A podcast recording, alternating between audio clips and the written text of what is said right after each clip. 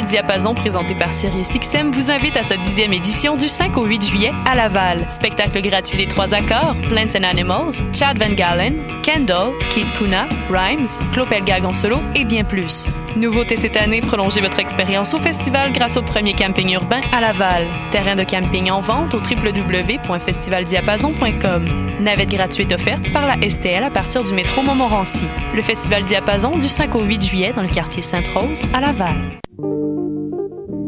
Pool Hip Hop, c'est ta référence en matière de hip hop sur les ondes de choc.ca. Chaque semaine, entrevues, chroniques, actualités et mix thématiques te seront présentés dans une ambiance décontractée. Le meilleur du hip hop, ça se passe chaque semaine sur les ondes de choc.ca. Du 19 au 22 juillet, on quitte la ville pour le festif de Baie-Saint-Paul dans Charlevoix. 80 spectacles sur 22 sites différents, performances surprises, paysages à couper le souffle et produits locaux à seulement 50 minutes de Québec. Le festif présenté par SiriusXM en collaboration avec Radio-Canada et Hydro-Québec. Merci à l'Auto-Québec, Desjardins et Belle. J'ai hâte au festif. Lefestif.ca le Festival international Nuit d'Afrique. L'événement incontournable des musiques du monde vous donne rendez-vous à Montréal du 10 au 22 juillet pour sa 32e édition. Ne manquez pas le prince de l'Afrobeat, Femi Kuti and the Positive Force pour un grand concert d'ouverture explosif. En grande première, Jazia Satour et sa musique Chabi aux influences soul et pop, et aussi Tété, Meklit, Sekouba Babino de Scatalight et bien d'autres. Découvrez toute la programmation sur festivalnuitdafrique.com. Bonjour, ici Bernard de Rome. Vous écoutez choc.ca. Bernard de Rome, ça fait un bout qu'on t'a pas vu. J'espère que t'as du fun, Monsieur Bernard de Rome. L'actualité prend jamais de vacances, c'est facile de manquer quelque chose. Par chance, on est là pour vous faire un recap.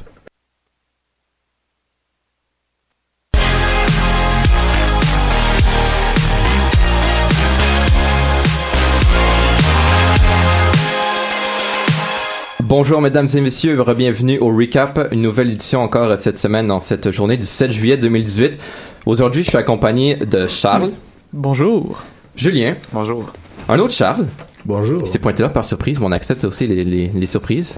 Timmy à la régie. Yo. Encore une fois, je vous l'ai dit, on vous le dit à chaque semaine, mais on a encore une belle semaine pour vous. On vous parle euh, de la Coupe du Monde en Russie, de la controverse autour de la pièce de théâtre de Slave, du procès de Tony Accurso, mais tout d'abord, un vent de changement au Mexique alors qu'on connaît l'identité du prochain euh, président. Et Charles, tu nous en parles un peu plus en détail. Oui, bonjour Florian. Bonjour.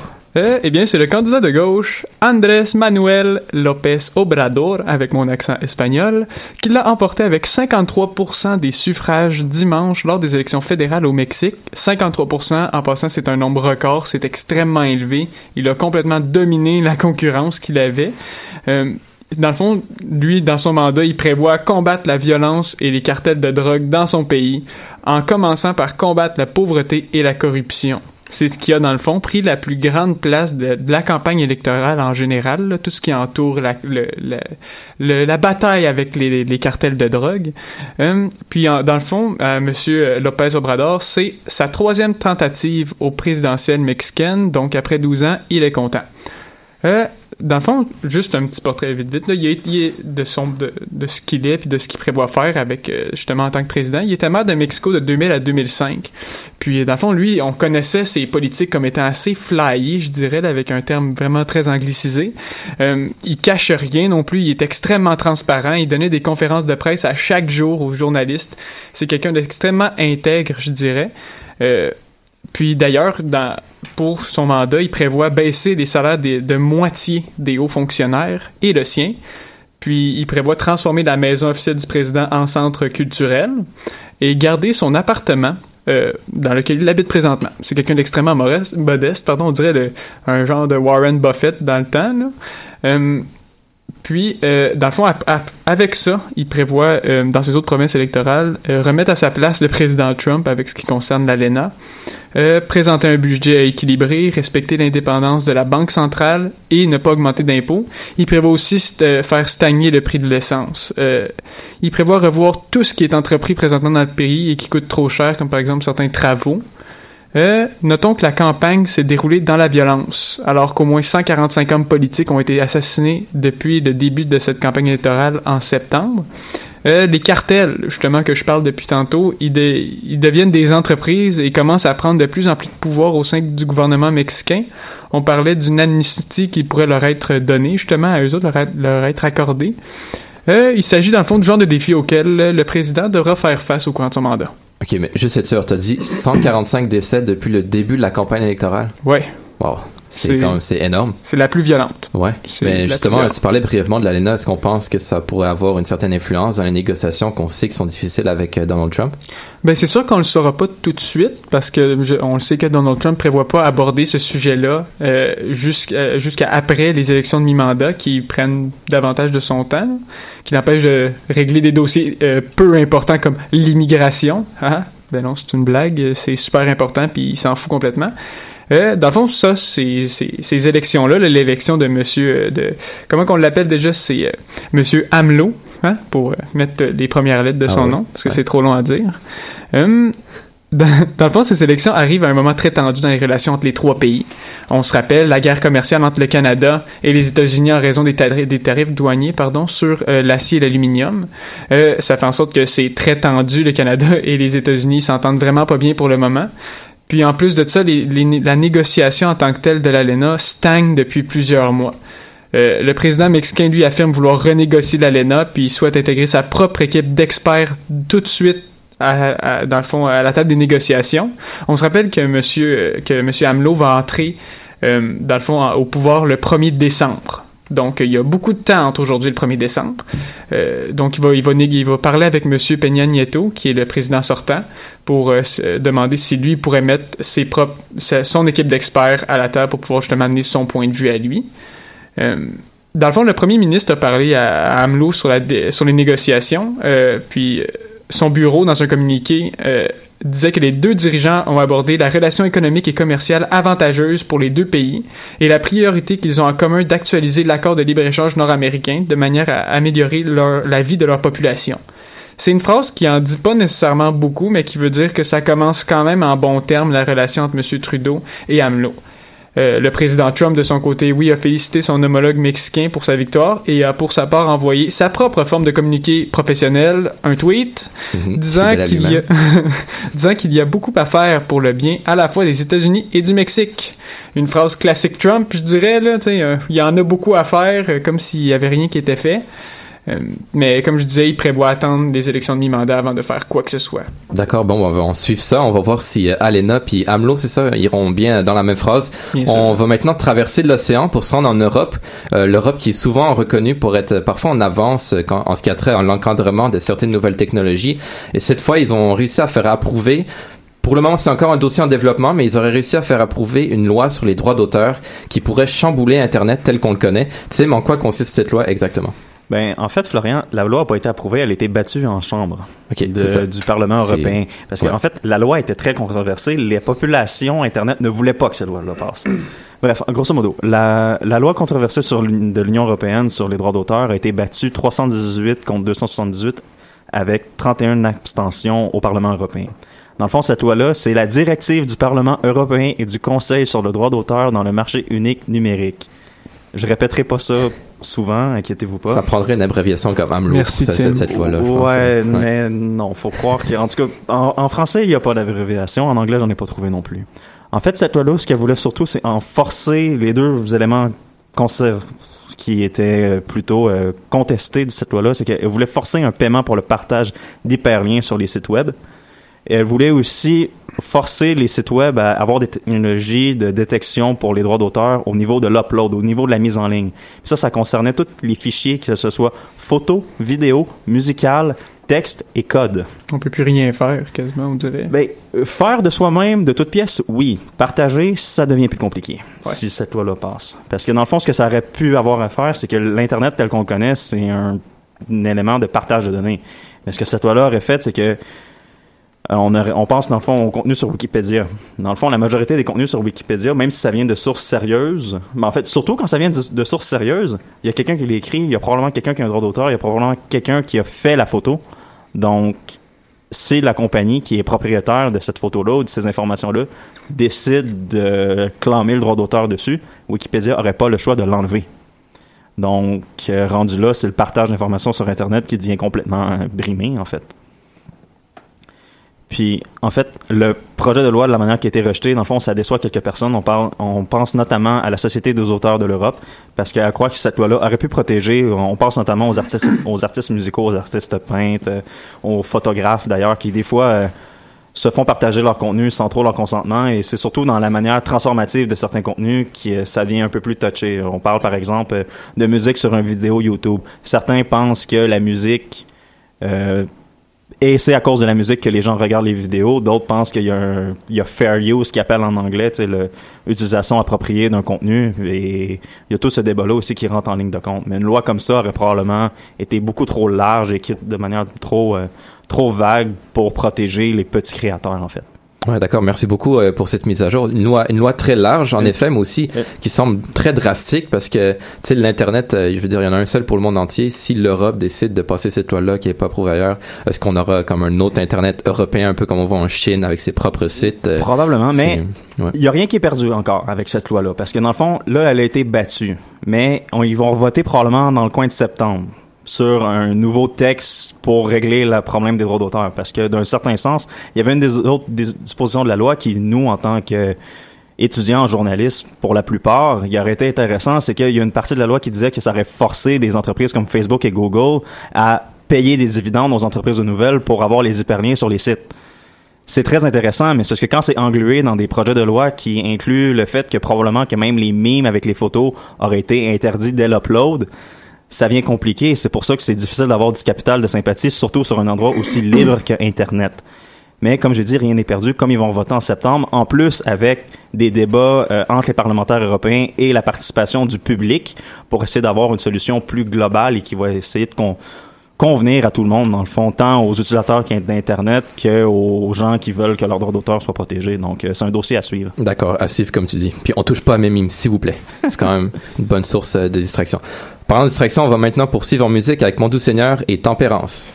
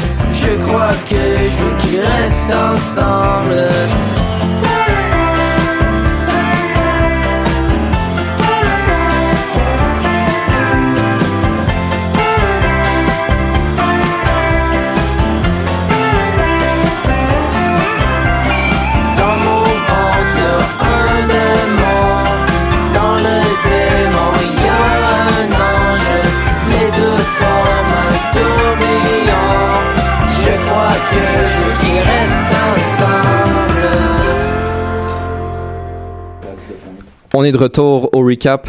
On va poursuivre avec Tim, toujours, qui nous parle cette fois-ci euh, d'un procès euh, dont le verdict était très attendu ici au Québec. Je parle bien sûr de celui de Tony Accurso. Ça aurait été un long processus juridique, mais Tim, on a enfin connu la conclusion cette semaine.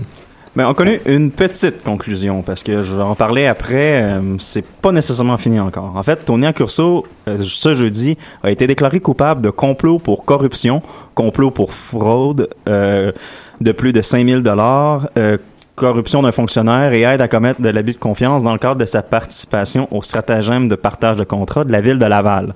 Il a donc été condamné à quatre ans de prison. Le juge James Brunton s'est dit il est permis de prétendre qu'il s'agit d'un des pires, sinon le pire exemple de corruption municipale qui se soit retrouvé devant un tribunal canadien. Euh, on s'entend que c'est des accusations très graves qui étaient portées contre Tony Accurso dans le cadre de ce stratagème de partage de contrat-là. C'était l'affaire de 11 personnes du milieu politique municipal lavallois et d'entrepreneurs en, co- en construction, bien évidemment. Euh, ces personnes-là, fait intéressant, ont tous plaidé coupables, sauf M. Accurso. Euh, on pense entre autres à l'ex-maire de la ville de Laval, Gilles Vaillancourt, qui lui avait copé d'une peine de six ans de prison et qui avait été sommé de rembourser 8 600 000 dollars. Ouch. Oui, ouch. Petite somme. Oui, petite somme. Mais comme j'ai dit euh, en début de chronique, c'est pas tout à fait terminé cette histoire-là parce que euh, quelques heures après euh, le verdict, Accurso et ses avocats ont décidé d'aller en appel. Parce qu'en en fait, on, il est prêt à il veut être libéré même immédiatement le temps que les procédures se poursuivent. Il est prêt à déposer une caution de 150 000 dollars pour prouver sa bonne foi.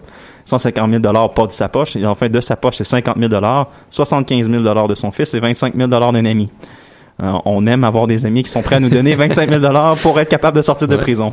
Et c'est bien avoir aussi un fils qui a réussi sa vie. Ouais. Euh, mais d'un autre côté, euh, plus sérieusement, pour ce qui est de ces avocats, on considère que le jury et le juge ont donné une trop grande importance au plaidoyer de culpabilité de ces autres comparses dans ce stratagème de corruption-là. Et aussi, on soupçonne que la poursuite a eu des informations privilégiées de la part de comment le jury, certains jurés pensaient lors de ce procès-là. En fait, on parle notamment de perception de la preuve, euh, des avocats et de l'accusé par rapport, on, on dit qu'il y a trois jurés qui auraient parlé au procureur comme quoi que, ah, euh, Monsieur nous on pense telle chose, on pense telle chose de ses avocats, on pense telle chose de la preuve.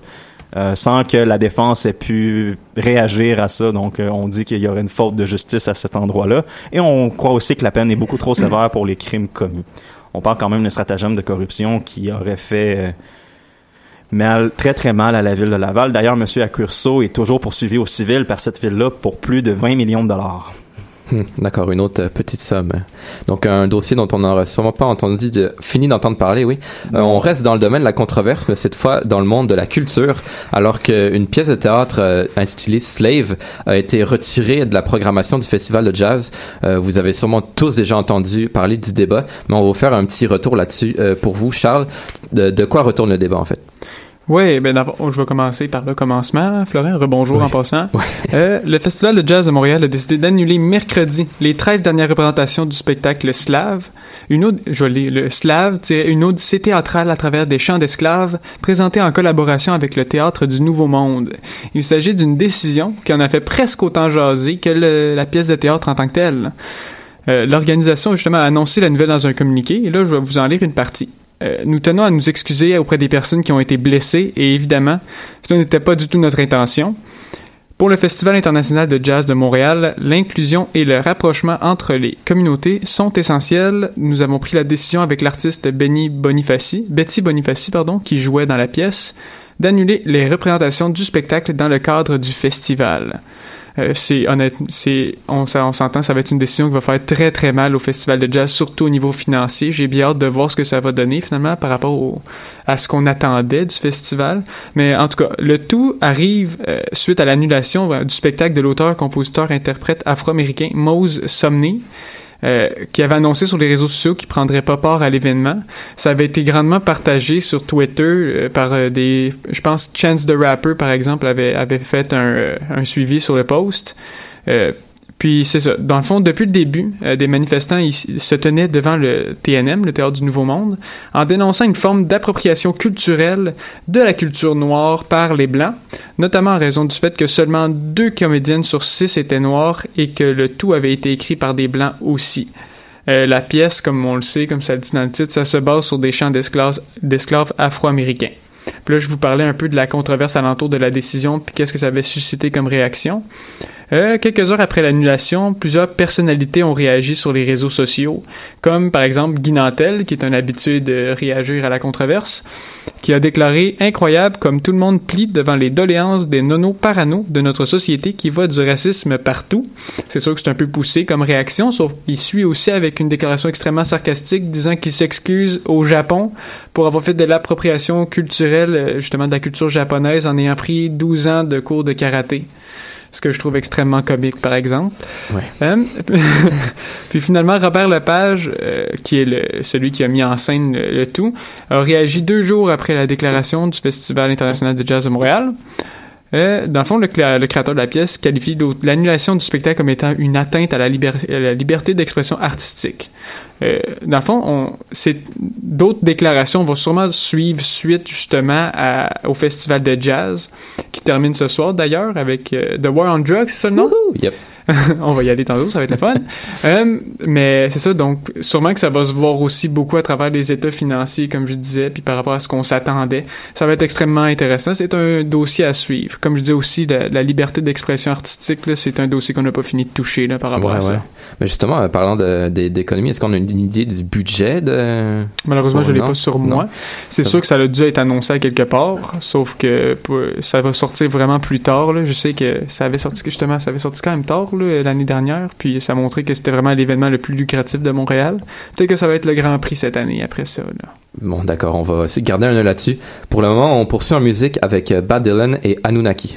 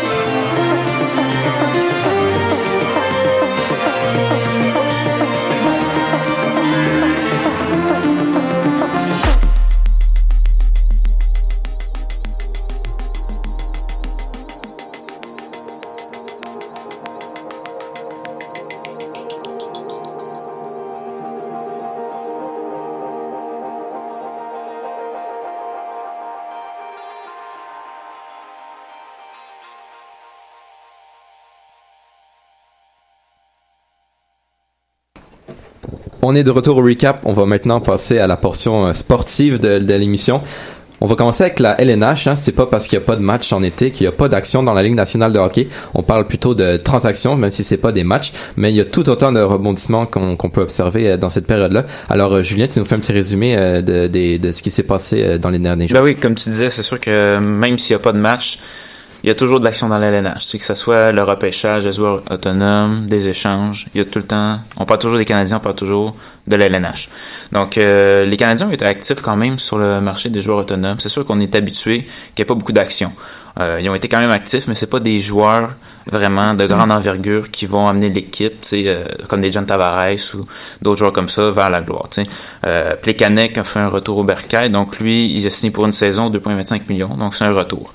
Ça, Il est- peut faire un peu plus aussi avec des bonus de performance. Ça se peut Ouais, c'est ça. Il peut faire 1,25 millions de bonus de performance. Parce que c'est sûr que là, il vient dans un rôle diminué.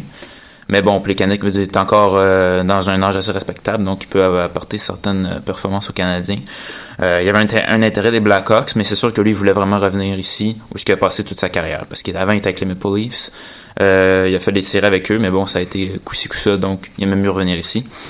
Il y a aussi d'autres joueurs euh, qui ont été signés. Xavier Ouellet, donc ça c'est un, un ancien de l'Armada de Blainville-Beaubriand, euh, un ancien des Red Wings, donc il a signé une saison de à deux volets, 700 000 dollars. Donc il va surtout la passer avec la Rocket bien sûr, mais si jamais il y a des bonnes performances, il va monter aider le, le Canadien à la défense. Avoir la défense du Canadien, là, je pense qu'il va passer plus de temps qu'à Montréal qu'à Laval. Ouais, il va faire pas mal la navette en T2, euh, ça c'est sûr. Donc euh, 23 points en 141 matchs, c'est sûr que c'est pas un grand défenseur, mais il peut toujours apporter un petit plus. Euh, au CH, on a aussi des joueurs comme bon Michael Chaput, Kenny Agostino, donc ça c'est plutôt du renfort au niveau junior. À noter aussi que Alex Burrows a pris sa retraite. Il était avec les sénateurs d'Ottawa, donc ils ont racheté son contrat et maintenant il se joint au personnel d'entraîneur du Rocket de Laval comme entraîneur adjoint à Joël Bouchard. Et le troisième choix au repêchage, euh, Jesperi Kotkaniemi a signé son contrat de recrue à 925 000 par saison. Ailleurs dans la on a beaucoup de signatures. Euh, par exemple, euh, le Québécois Anthony Duclair, qui en est déjà à sa quatrième équipe, donc il vient de signer un contrat d'un an avec les Blue Jackets de- Columbus. Du côté des Sharks, on a le très célèbre Joe Thornton avec sa fameuse grosse barbe qui va rester avec les Sharks. Donc euh, pour une saison, 5 millions de dollars. Ensuite, un des joueurs quand même les plus convoités, James Neal, attaquant de puissance, va maintenant euh, quitte les Golden Knights et s'en va avec les Flames pour les cinq prochaines années. Bien sûr, le joueur le plus convoité de ce marché des joueurs autonomes, John Tavares, est maintenant avec euh, l'ennemi juré des Canadiens, les Maple Leafs. Il a signé un contrat de 7 ans d'une valeur de 11 millions par saison, donc 77 millions. Ça, c'est vraiment un coup dur pour euh, tous les partisans des Canadiens parce que, bon, il signe avec les Maple Leafs déjà, donc on va l'affronter souvent dans la saison, puis même, il y a des chances qu'on l'affronte aussi dans les séries. Mais, tu sais, en plus, on le savait que quelques jours avant, il avait refusé même de parler avec les Canadiens pour une possibilité de venir ici. Donc, vraiment, c'est... euh, on, on enfonce le couteau dans la plaie vraiment pour John Tavares. Vous voulez une équipe gagnante aussi. Ouais, c'est ça, euh, ben- c'est sûr que le Canadien, c'est pas le bon choix là, dans ce temps-là. là. C'est ça. En partant des Islanders, lui, ce qu'il voulait, c'est vraiment aller dans une équipe où il pouvait gagner la Coupe d'ici les prochaines années. Bon, c'est un joueur quand même jeune, mais tu sais, il a quand même euh, 27 ans à peu près, John Tavares 28, donc il voulait gagner la Coupe. Donc c'est sûr qu'avec les Canadiens, bon, ça augure mal pour les prochaines années. C'est sûr que les Maple Leafs, avec les jeunes qu'ils ont, c'est une des équipes vraiment prétendantes euh, au Écoute, trophée. euh, les Maple Leafs, leur trois absents, c'est Nazem Kadri. C'est ça. Euh, Nazem Kadri serait notre premier centre, serait le deuxième centre de la grande majorité des équipes de la, na- de la Ligue nationale. Ils ont, les Toronto a la chance de compter sur Tavares, Matthews, et Matthews, Kadri. Kadri, vraiment, là, c'est... On va avoir mal. Le des- premier match de la saison, c'est contre eux, je crois. Exactement. euh, Ouais. Contre les Maple Leafs à Toronto. Donc, on va euh, pouvoir voir euh, Mitch Marner, qui est un joueur extrêmement rapide, jouer avec John Tavares, que justement, Ouais. je pense que sa faiblesse, c'est sa vitesse. Là. Et On, on le sait, là, il y a des très bonnes mains, il y a un très bon tir, sauf que sa Ouais, vitesse... c'est sûr qu'il n'y a pas le meilleur coup de patin, mais c'est quand même un joueur assez mobile. Mais avec. Marner, ça va être, euh, Ça va être vraiment un incroyable. Attends. Quand on parle de John. Tavares puis de sa vitesse, on peut pas dire que c'est un défaut. On va parler d'une moins grande qualité. Exactement. Parce que sinon, tu regardes le, le joueur, c'est un joueur complet. Tu sais, il joue dans le 200 de la patinoire quand même assez bien, protège la rondelle, fait des super bonnes passes, euh, puis il est capable de marquer aussi beaucoup de buts. Fait que, Il fait 84 points cette saison, là, ce qui est, excellent. C'est vraiment, puis tu sais, même là-dedans, à une certaine période, il y a eu un ralentissement. Fait qu'il aurait pu même avoir encore plus de points. tout un joueur vraiment. Donc, Euh, on parle de l'attaque de Toronto au premier match contre notre défensive sans chez Weber. Ça va Ouais, être beau. Ça va être euh, un match assez euh, pitoyable, je pense. Euh, l'ancien espoir aussi des Canadiens, Zachary Fucale, euh, l'ancien des Moussets d'Halifax, est rendu avec les Golden Knights, donc euh, pour une saison seulement. Euh, on sait que ça a, été, ça a été assez difficile pour lui euh, quand il est arrivé ici, tout, tout au long de son parcours. A joué presque aucun match avec les Canadiens, donc maintenant un nouveau départ pour lui. Paul Stachy, on en parlait beaucoup aussi. Il était beaucoup dans les discussions du Canadien parce que, bon, on le sait que euh, ça fait des décennies qu'on cherche un centre. hein. Depuis Vincent D'Anfos, on cherche un centre numéro un. Paul Stachny était identifié comme peut-être une bonne cible, mais maintenant, ce sont les Golden Knights, encore une fois, qui ont eu le dessus. Il va là pour trois ans, valeur de 19,5 millions de dollars. Aussi, un des joueurs les plus convoités, James Van Riemsdyk. Euh, lui, au début, il a commencé avec les Flyers, donc c'est là qu'il retourne. Il retourne là où tout a commencé pour lui. Euh, 5 ans, valeur de 35 millions de dollars, donc ça, ça, c'est un atout assez important aussi pour, euh, pour les Flyers avec euh, des gars comme Voracek, Giroud sur un même trio avec Van Riemsdyk. euh, ils vont être à surveiller aussi. Puis ailleurs aussi, on a eu un, ben ça c'est pas pour les joueurs autonomes, mais c'est un échange. Ryan O'Reilly, lui aussi était vraiment au cœur des discussions avec les Canadiens, mais il a opté plutôt pour les Blues de Saint-Louis parce que le prix demandé était énorme. Même il fallait, c'était, ben, si vous me passez l'expression, l'équipe a overpay pour euh, Ryan O'Reilly. On demandait à peu près trois joueurs et deux choix de repêchage. Donc Mac Bergevin, même si il était dans la course pour avoir O'Reilly, a décidé de d'abandonner parce que c'était beaucoup trop cher. Donc, on parle de trois joueurs qui ont été cédés de la part des Blues et deux choix de repêchage, un choix de première ronde et de deuxième ronde. Donc, c'est vraiment euh, un gros prêt à payer pour ce joueur-là. Sauf que l'équipe des Blues, depuis, euh, après le marché des joueurs autonomes, euh, je sens qu'ils vont frapper fort. Quand non, c'est sûr. O'Reilly, c'est un très bon centre, puis, puis capable de jouer tant, tant bien offensivement que défensivement. C'est un des meilleurs euh, dans les deux sens de la glace. Fait que les Blues, c'est un très bon échange qu'ils ont fait. Puis ils sont aussi allés chercher aux joueurs autonomes, là, tu l'avais pas dit. Bozak aussi, sont allés Puis- chercher Tyler Bozak. Et David Perron. Exactement, David a- Perron qui a- revient. Qui a compté, euh, qui a fait euh, 66 points la saison Ah dernière. ouais, puis, en euh, 70 matchs, je crois, là. Donc, Ouais, euh, un des meilleurs pointeurs de Las Vegas. Puis même s'il a pas marqué de but dans les séries, il a eu beaucoup de beaucoup d'assistance. Euh, fait beaucoup de passes, donc ça c'est très bon aussi. Lui il revient avec les Blues. Donc vraiment trois additions assez intéressantes pour les Blues qui vont être à surveiller dans la course aux séries. D'accord. Bon, ben, avant la chronique, hein, j'ai bien pris le soin de pas dire que c'était nécessairement une chronique qui allait vous remonter le moral. Donc, désolé pour les fans du Canadien de Montréal. On va quand même surveiller ça, une saison qui s'annonce intéressante dès l'année prochaine. Euh, maintenant, en Coupe du Monde, les quarts de finale ont pris fin euh, quelques heures avant l'émission. Donc, euh, Julien, tu nous fais un petit retour là-dessus. Exactement, on avait quatre matchs, donc hier et aujourd'hui, deux par journée. Donc on commence avec euh, France-Uruguay, donc ça c'était un match assez intéressant. Deux bonnes attaques, mais on sait que l'Uruguay était privé d'Edinson Cavani, donc il partait quand même. Euh, c'est sûr c'était pas les favoris pour ce match-là. On sait la France avec euh, toute une attaque. Donc euh, Cavani blessé, finalement l'Uruguay euh, s'est incliné 2-0 avec des buts de Raphaël Varane et Antoine Griezmann. Ils avancent donc en demi-finale contre le gagnant de Brésil-Belgique. Ça, c'était vraiment le match le plus attendu parce que c'est deux des meilleures équipes, deux des favoris. Finalement, ce sont les Belges qui ont eu l'avantage avec deux buts dans les 30 prom- 31 premières minutes, euh, dont un but contre son camp de Fernandinho. Donc la Belgique a finalement gagné 2 à 1 et le Brésil s'incline. Donc euh, depuis 2002 que le Brésil n'a pas atteint la finale.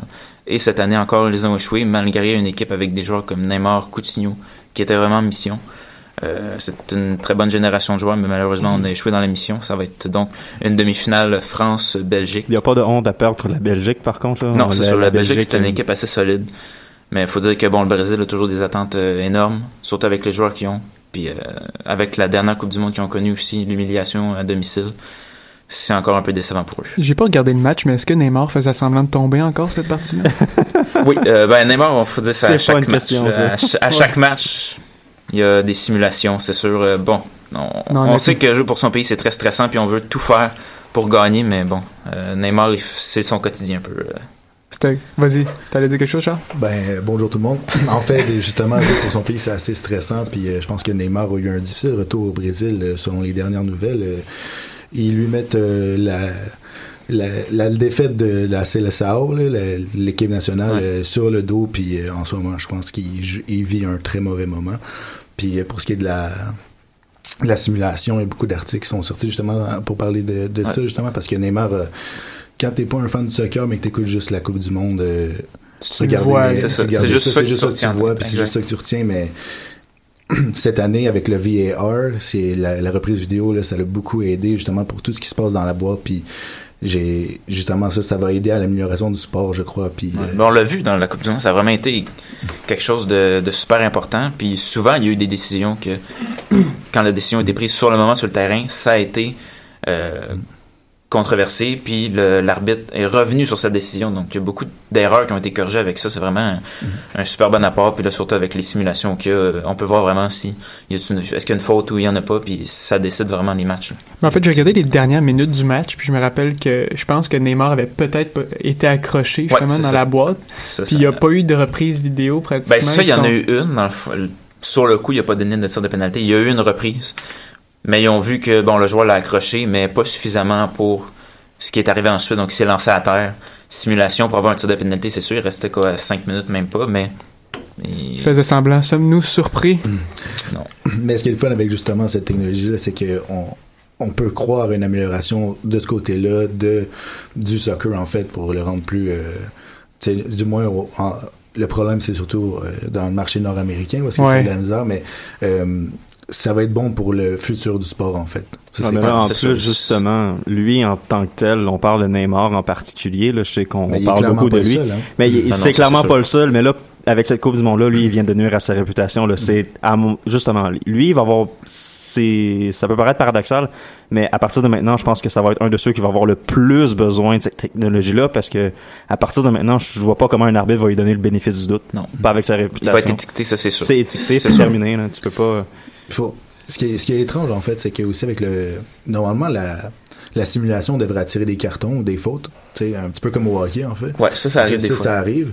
Mais là, avec la simulation qu'on a eue dans la boîte, comme tu disais, qui a été vue par le VAR, normalement, une simulation comme ça, ça pourrait être passible de carton rouge. Puis on en a vu. euh, Neymar en a fait qui, qui allait pas être passible de carton rouge, là, selon. Ouais, ben d'abord, d'habitude, de Puis- simulation. Sais, il n'y en a pas eu qui a été donné, mais probablement que euh, le VR dans les prochaines Coupes du Monde, les prochains tournois internationaux va être utilisé aussi pour ça. C'est-à-dire que là, les arbitres vont aussi avoir le mandat de regarder pour ça. Donc là, ça va donner des peut-être euh, des trois matchs à Neymar où est-ce qu'il va pas pouvoir jouer. Ben, mais c'est ça, même, euh, espérons. sais, ça va améliorer le futur, là, vraiment. C'est sûr, on espère que ça va dissuader les joueurs d'en faire moins. C'est sûr que ça disparaîtra pas, mais je pense que les matchs vont être plus justes parce que souvent il y a eu des, des résultats qui ont été malheureux pour certaines équipes à cause de Mhm. simulations. Je pense que là, ça va aider. Euh, puis bon, on va finir avec euh, finalement notre euh, dernier match qui était donc euh, que posait le pays hôte, la Russie à la Croatie. Ça, ça s'est fini dans les dernières heures, juste avant l'émission. Dernière minute. Ouais, vraiment, ouais. parce que le match s'est tiré après 90 minutes, c'était 1 à 1. Donc, c'est allé jusqu'à la séance de tir de barrage. Et les Croates ont finalement eu le dessus 4 à 3 en barrage. Donc, ils avancent en demi-finale et vont affronter l'Angleterre. Donc, ça, c'est une demi-finale assez surprenant. Ouais, l'Angleterre qui a réussi à quand même abattre la Suède de manière assez convaincante. Ouais, vraiment, euh, l'Angleterre, ils surprennent. Euh, sur papier, c'est une équipe intéressante, mais qui est peut-être pas aussi complète que des équipes comme la Belgique, mais ils ont réussi Ils manquent vraiment. cruellement d'expérience, les Anglais, parce qu'ils ont une équipe très très jeune. Ouais, vraiment, c'est la moyenne la plus jeune, euh, la moyenne d'âge la plus jeune du tournoi. Mais c'est des joueurs avec tellement de, de fougue, de talent qui, qui surprennent. Puis... Un peu comme la France, je dirais. Là. Ouais, mais la France a plus d'expérience, je pense. Ouais. Il y a un meilleur mélange, puis c'est des joueurs qui jouent aussi dans des grosses équipes comme FC Barcelone, tout ça, qui, qui ont l'habitude des gros matchs, puis de, de c'est quoi la pression, c'est quoi l'enjeu de gagner. Puis je pense que la France, ils ont beaucoup de jeunesse, mais ils ont un petit peu plus d'expérience que l'Angleterre qui ils en, ils en prennent de l'expérience. C'est ces tournois-là qui vont faire que dans quelques années, ils vont être vraiment dans les meilleurs au monde, ça c'est sûr. Hum, ben, les Anglais d'ailleurs qui s'inscrivent dans cette Coupe du Monde pleine de surprises, pleine de rebondissements, les grosses têtes d'affiches qui tombent euh, comme des mouches et puis les nouveaux jeunes qui arrivent euh, Exact, comme ouais. ça. Pour conclure euh, sur la Coupe du Monde, j'ai deux questions pour toi. Qui gagne la Coupe du Monde et pourquoi c'est la France?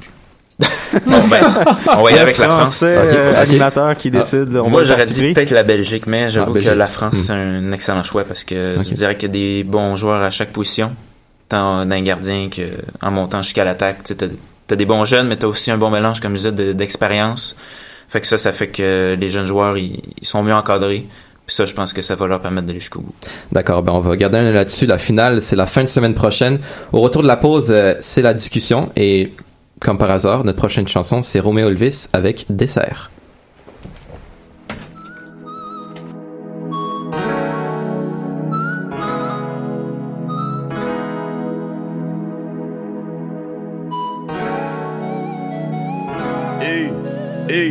Je suis avec cette femme pour une longue story.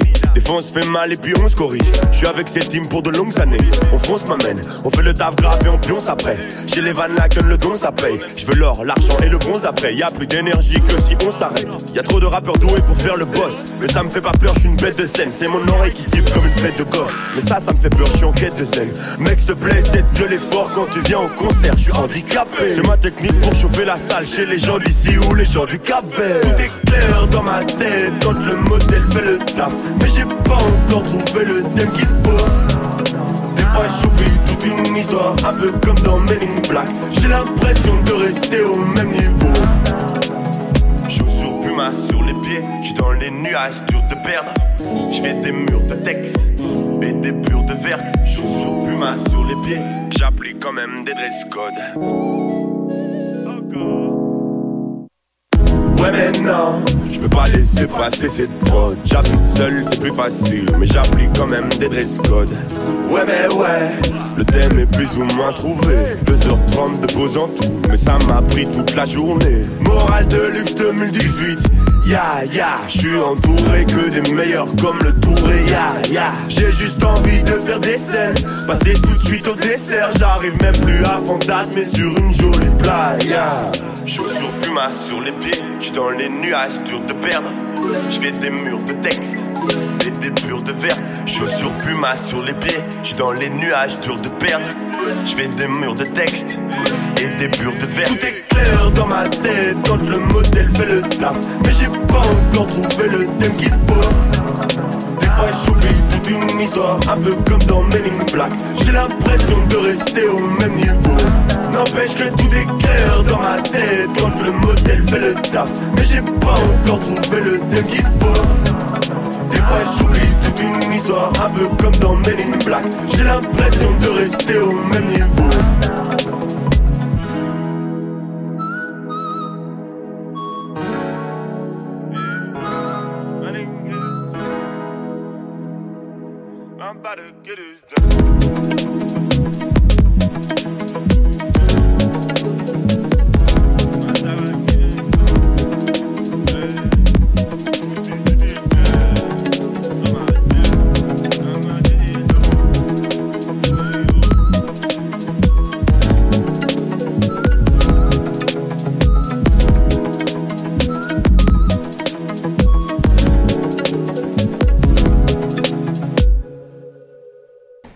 On est de retour au recap. C'est maintenant le temps de la discussion. Avant de, s'embarquer vraiment dans, ben, c'est pas vraiment un débat. Euh, on pouvait pas vraiment passer sous silence euh, la semaine euh, de canicule qu'on a eu cette semaine. On rappelle un bilan, bien qu'il soit temporaire, qui s'élève pour le moment à 54 morts et euh, la moyenne d'âge de 50 ans et plus. Donc surtout des personnes âgées qui ont été, qui ont été affligées par la canicule. Souvent dans les CHSLD aussi, qui sont souvent mal climatisés malheureusement. Charles, pendant euh, la pause, tu me parlais justement de la climatisation puis de la consommation d'énergie. Tu as vu quelque chose d'intéressant euh, par rapport à ça, n'est-ce pas? Oui, ben j'écoutais une émission au 95.1 euh, Radio-Canada Grand Montréal qui, euh, qui abordait justement la question de la climatisation qui est, qui un, qui devrait être un- oui, un, un droit en fait, là, à peu près comme euh, le droit de, de l'importance de chauffer, tu sais, qui devait, pour les CHSLD, pour ces gens-là, mais qui, aborde, qui l'abordait aussi de, de cette de la manière où est-ce que la climatisation euh, favorise le réchauffement, surtout en milieu urbain, parce que en fait, elle draine l'air chaud vers l'extérieur, euh, elle euh, elle prend beaucoup d'é- d'énergie électrique aussi, donc on a dans les grandes villes, on peut parler d'une augmentation de 2 degrés à cause de la climatisation intérieure. Puis, euh, en fait, ce qui est, ce qui est, ce qui est vraiment intéressant, euh, c'est que la consommation de, de climatisation, dans les, surtout dans les villes nord- nord-américaines comme à Montréal, euh, dépasse vraiment le, besoin normal de, notre population, sauf, ben là, là je dis sauf, mais on, on l'a vu, là, les CHSLD qui avaient de la misère à climatiser, ça peut être vraiment un sauf dans ces endroits-là, mais euh, en général, l'utilisateur privé va l'utiliser vraiment beaucoup trop pour ce qu'il en a vraiment besoin. Fait que quand on considère les impacts que ça a sur l'augmentation dans, dans le milieu où est-ce qu'on vit tous, puis aussi sur le- l'électricité, le- le- l'im- l'impact écologique en fait de ça, euh, c'est quand même bon d'en discuter puis d'y réfléchir. Mais euh, dans le fond, comment j'ai survécu à la à la belle can- canicule Parle-nous-en, Charles, vas-y. Ben oui. Euh, ben, en fait, euh, comment j'ai survécu? Ben, c'est vrai que j'avais affaire à aller là-bas, mais moi j'ai décidé de quitter Montréal pour aller chez mes parents qui ont une thermopompe puis un accès au lac. Ah, wow, ok, parfait. Puis bon ben, je me suis acheté plein de la crème glacée aussi. Mais Elle, a fondu rapidement, par exemple, sûrement? elle a fondu rapidement, mais elle était quand même froide. Bon, fait que laisse la, laisse la, la parole à Charles qui a dû vi- vivre à l'appartement avec. euh, Mais oui, c'était le fun. C'était le fun. J'ai- déménagé le premier, moi. Ouh, le premier, idée, euh, ça. 46 degrés avec humidité. Ben, je, quand je- humidité Je, je l'ai aidé, puis euh, en tout cas, il faisait vraiment chaud, monter trois étages. Là. Ouais, on devait caler une bouteille d'eau rendue en haut, pratiquement, là, c'était l'enfer. Puis on la, Puis- on la suait quand on descendait. On avait, quand on remontait, on avait même plus de sueur qui sortait tellement on en avait beaucoup. Ah, c'est- C'était l'enfer. Puis le pire, je pense, ça a été les nuits de sommeil des trois jours suivants. J'habite dans un troisième étage, donc on s'entend que il faisait vraiment vraiment chaud, puis j'avais un, un ventilateur qui m'envoyait de l'humidité dans la figure. Super plaisant. Ben, je suppose que c'est pas mal tout votre cas. Là. Je parle pour la majorité Ouais. du monde de Montréal aussi. là. Ouais, ouais, on va pas, on va pas transformer le recap en émission spéciale de, de fil le matin, là, mais je pense qu'en effet, ouais, c'est pas mal la même chose pour tout le monde. Puis d'ailleurs, euh, Charles, tu mentionnais euh, l'importance de boire de l'eau. Il y a encore des températures assez élevées qui euh, s'annoncent pour la semaine prochaine, donc bien important. Vous voulez te faire répéter sûrement toute la semaine, ben, de bien boire de l'eau, parce que encore une fois, euh, ben le, le bilan euh, des décès est temporaire. On voudrait pas qu'il s'alourdisse, ce serait vraiment euh, malheureux. Euh, on va pas s'éterniser là-dessus, on va pas non plus dire si on est pour ou contre la canicule parce que je pense que ça fait pas, pas mal consensus ici. Mais on va euh, toujours rester dans un sujet chaud. Si vous pognez euh, ma joke. Elle était bonne. Merci. On va retourner un peu Comme sur la la, crème la, la- comme la crème glacée, ouais. Euh, crème glacée chaude en même temps, ça, doit pas- ça, Euh, ça non, devient de la crème, genre. pas, man. ouais. C'est café. On va parler, on va revenir un peu sur la controverse euh, de la fameuse pièce de théâtre Slave. Où Charles, t'es débarqué à l'improviste ici, tu t'es pas vraiment imposé, mais pendant les pauses musicales, euh, tu t'as soulevé des points intéressants par rapport à l'appropriation culturelle et puis euh, tout ça. Ben, en fait, euh, euh, j'ai vraiment, j'ai pas vu la pièce. J'aurais aimé Ben, ça. il y a pas beaucoup de monde qui ont pu la voir. personne l'a vu Non, ici, c'est là, on s'entend. À mon avis, c'est un petit peu le cœur du problème, mais ça, c'est une autre histoire. C'est On va laisser finir. Fait, en, fait, en fait, moi, mon, mon, mon, mon débat sur l'appropriation culturelle, c'est que si la, si la pièce rend hommage, euh, rend hommage ou est sensible au, au- au- à la condition des Noirs euh, américains, surtout esclaves, ou peu importe les esclaves dans le monde, euh, il, faut, il faut comprendre en même temps qu'il y avait un message à passer là, donc de, de fermer la pièce à cause d'appropriation culturelle, ça serait une, mauvaise chose. Sauf que si en même temps c'était une pièce qui n'avait pas un ce, ce but-là, en fait, qui était qui faisait qui parlait des esclaves, mais qui avait pas comme euh, une sensibilité quelconque à ça, qui, qui, les mettait en scène, et ben alors là, on peut parler vraiment d'un d'un problème de vraiment appropriation culturelle.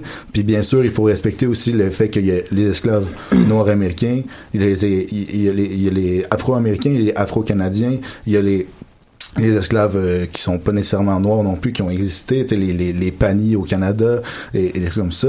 Euh, donc moi, moi c'est sur ça que, que j'allais. Donc, moi, c'est la question de l'appropriation culturelle qui, qui m'intéressait. C'était qu'est-ce que le réalisateur a fait de mal? Puis j'aurais aimé ça, voir la pièce pour comprendre la réaction des gens. Euh, probablement qu'ils ont raison parce que ils sont souvent les gens qui vont le faire vont être des gens qui sont assez, qui en fait qui vont décrire la pièce vont être des gens qui vont vraiment comme connaître leur histoire, leur leur culture. Ils vont, c'est pas des c'est pas- des nobody qui vont le faire, tu sais. Alors, j'imagine qu'ils ont raison, mais tu sais, je vis avec le fait que la pièce n'est plus là. Moi, je pense que c'est surtout, le, par exemple, le- tout le contexte, comme je te disais tantôt, le, le- tout le contexte alentour, justement, de la pièce, comme je disais, c'est vraiment le fait que ce soit des blancs qui aient tout mis en scène, qui aient écrit, qui soient dans, justement, qui, qui, qui c'est, les actrices sont blanches à majorité, le, le deux tiers le sont. Donc, c'est peut-être ça, peut-être que c'était, c'était sous-représenté, c'était peut-être pas nécessairement représentatif de ce que c'était vraiment. Mm. Comme tu l'as dit, par exemple, on l'a tous pas vu, je crois. Donc, euh, c'est difficile de mettre notre doigt sur le bobo. Exactement. là. Ouais, ben ouais, euh, c'est ça, tu t'as dit, on l'a tous pas vu, et il y a une grande majorité, c'est malheureux à dire, mais une grande majorité de ceux qui manifestaient euh, leur, euh, leur, euh, ceux qui manifestaient tout court Ouais. en fait, qui l'avaient pas vu non plus. Mais tu disais, euh, Charles, euh, j'espère que les gens sont bien informés ceux qui allaient manifester, mais il y en a aussi clairement qui allaient là-bas, qui ont vu ah il y, a une- il y a une controverse là-bas, il y a un débat, je m'y infiltre, je prends euh, le côté qui m'arrange, puis tu sais il y en a sûrement là-dedans qui étaient sûr, mal a- informés ou sous-informés. Il y en a dans toutes les manifestations. Exactement. Dans- toujours. Mais c'est ça que justement euh, Paul Journet, euh, l'édito- l'éditorialiste de la presse, euh, il mentionnait dans, dans son éditorial ben, d'aujourd'hui justement. Il disait que peut-être que ceux qui manifestaient haut et fort, ils, ils rendaient pas vraiment service à ceux qui avaient vraiment été blessés par la pièce Exactement, en tant que tel. ouais. Euh, puis c'est bien que tu soulignes aussi que tu sais les esclaves, il y en avait de toutes les couleurs, de toutes les origines, parce qu'il y en a sûrement qui vont se dire ah quoi de mieux que cinq euh, gars blancs euh, mi-vingtaine pour parler d'une controverse comme ça? Mais je veux dire l'appropriation culturelle, ça, ça touche euh, toutes les cultures. Euh, pas plus tard qu'en début de semaine, il y avait une prof de yoga de l'université d'Ottawa qui s'était fait interdire de donner des cours de yoga. Tu sais, parce qu'on s'entend que le yoga c'est pas un- une forme d'art si on veut euh, canadienne. Euh, donc ça peut vraiment être euh, un peu galvaudé comme euh, comme accusation de l'appropriation Ouais, ben, culturelle. la- L'appropriation culturelle est un concept qui est un petit peu laxique quand on quand on regarde fait. comment on peut on peut l'utiliser en fait puis il faut il faut faire attention puis il faut le faut l'encadrer d'une d'une euh, d'une raison en fait qui est vraiment légitime en fait justement cette la sensibilité de la personne qui fait cette appropriation là jugée par la personne qui décrit l'appropriation face à la cause ou Global. à la culture qu'elle qu'elle utilise peut être une, une bonne façon de C'est de l'interprétation beaucoup. là. Tu interprètes une certaine chose, puis souvent le monde, il n'inter- il interprète pas une pièce ça. de la même façon. Exact. Donc tu regardes ça, l'appropriation, l'appropriation culturelle, pardon, c'est extrêmement vague dans un. Parce sens. C'est dommage. Tu sais, il y a- il y a- il y a- on, parle que ah, c'est des, des, des blancs qui ont écrit sur l'histoire des, des esclaves, euh, principalement noirs américains. Euh, mais il y a vraiment beaucoup de blancs qui ont écrit sur l'histoire des Afro-Américains puis qui sont très sensibles à, ces milieux-là.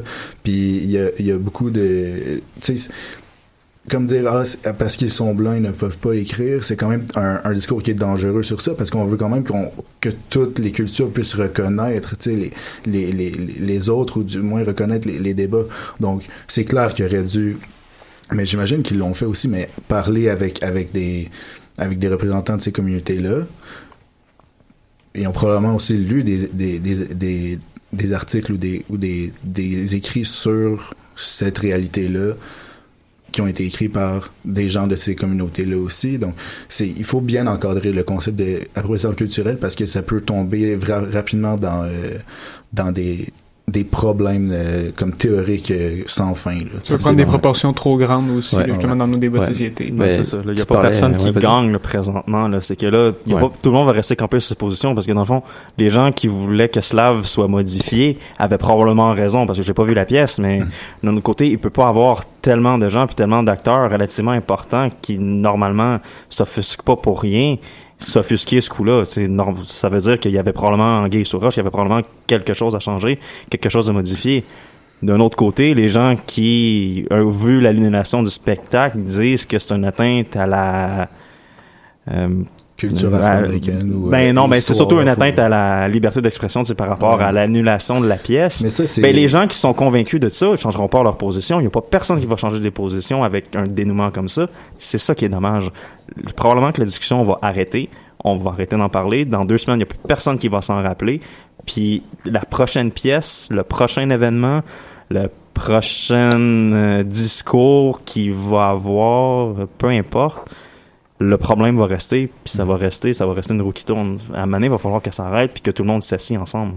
C'est assis ensemble encadre le, le, le, le terme d'appropriation culturelle parce que tu sais, c'est un thème qui arrive de plus en plus dans la société puis les sociétés font la font la loi font les font le, le droit en fait fait que probablement que ça va pouvoir euh, que- justement aider Parce que ce qui n'a pas aidé dans ce débat-là, c'est que oui, d'une certaine façon, je peux comprendre certaines personnes de penser qu'il y a des gens qui se sont offusqués pour rien. D'un autre côté, les créateurs de la pièce, quand ils se sont fait dire euh, Est-ce que vous avez vraiment fait attention? Nous, ça nous a heurté, c'est- peu sensible. Quand ils viennent dire, la première réaction, c'est Ah, c'était pas notre intention, donc vous avez tort de réagir comme ça. Ça fait pas avancer, ça fait absolument rien. Tu peux pas tu peux recevoir une critique, mais tu peux pas recevoir une critique en disant « Oh non, t'as tort de penser ça comme ça ». Tu peux pas contrôler la façon dont les gens réagissent. Tu peux essayer de t'expliquer, tu peux essayer « Non, c'était pas mon intention, je voulais faire telle chose, telle chose, telle chose ». Mais ce truc-là est arrivé beaucoup trop tard. Tu peux, ils ont dit à la base que vous aviez pas raison de réagir comme ça. En partant, ça l'a mis feu aux poudres, puis ça a été terminé. Il peut pas avoir de débat dans ce temps-là. Puis après ça, ben, on utilise le bon vieux argument de la liberté d'expression qui est brimée, puis Ouais, euh, ça devient un classique. Ben, c'est ça, euh, c'est ouais. pas, c'est pas que c'est mauvais quand le truc est annulé, mais d'un autre côté, c'est que, à la base, t'as tellement mal défendu ton point qu'il faut que tu te rabattes sur la liberté d'expression.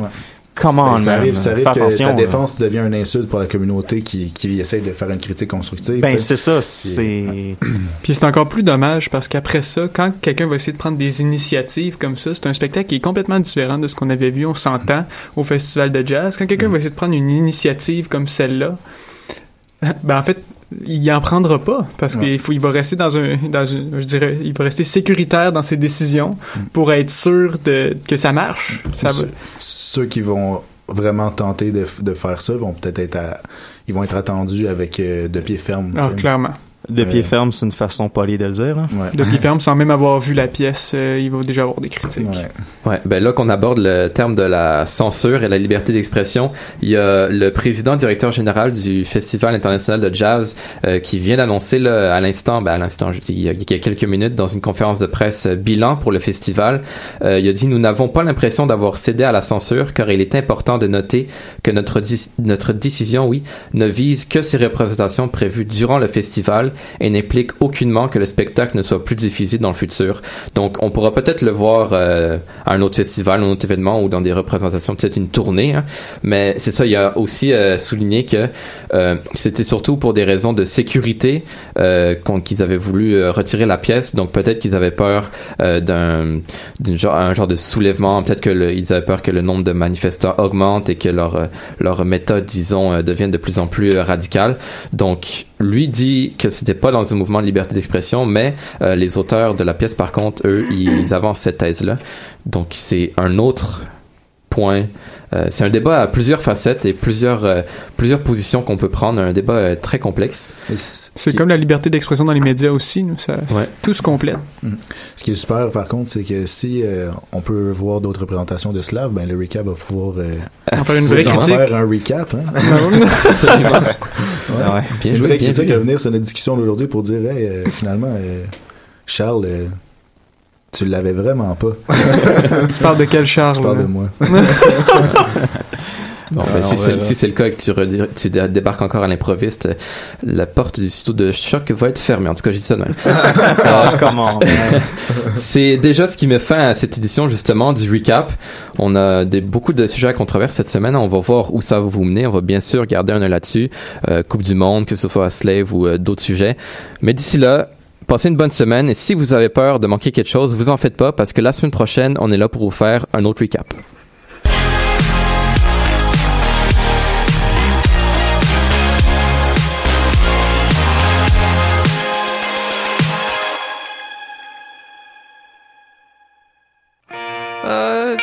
So fucking romantic. I apologize. Let me light your cigarette.